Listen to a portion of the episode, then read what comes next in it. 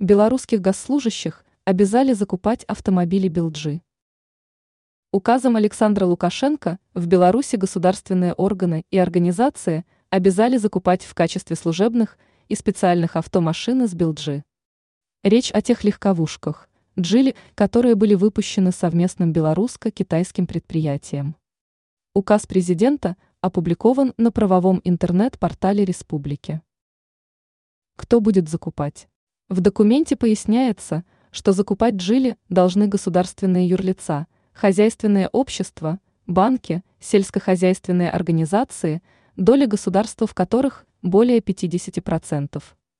Эти автомобили предписывается использовать в качестве служебных и специальных.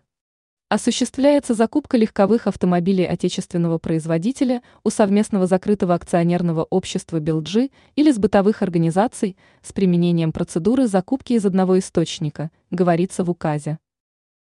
Исключение. Но есть организации, которые могут закупать иностранные авто. Это обусловлено спецификой их деятельности и особенностями выполняемых задач. В частности, к таковым документ относят Службу безопасности президента – органы системы обеспечения национальной безопасности, финансовых расследований, Комитет госконтроля. Для этих структур процедура закупки зарубежных авто требует согласования с государственным секретариатом Совбеза. Без согласования можно покупать для служебных целей иностранные автомобили сельскохозяйственным и лесохозяйственным государственным организациям. Иным организациям это можно будет осуществить только по решению главы государства отмечается в документе. Цены. Также устанавливается ценовой лимит на приобретаемые служебные авто, зависит от должностей лиц, для которых предназначаются машины.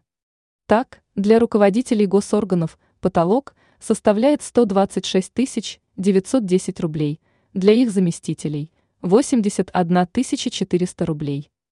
Для глав поселковых и сельских исполкомов предельная закупочная цена не должна превышать 54 205 рублей.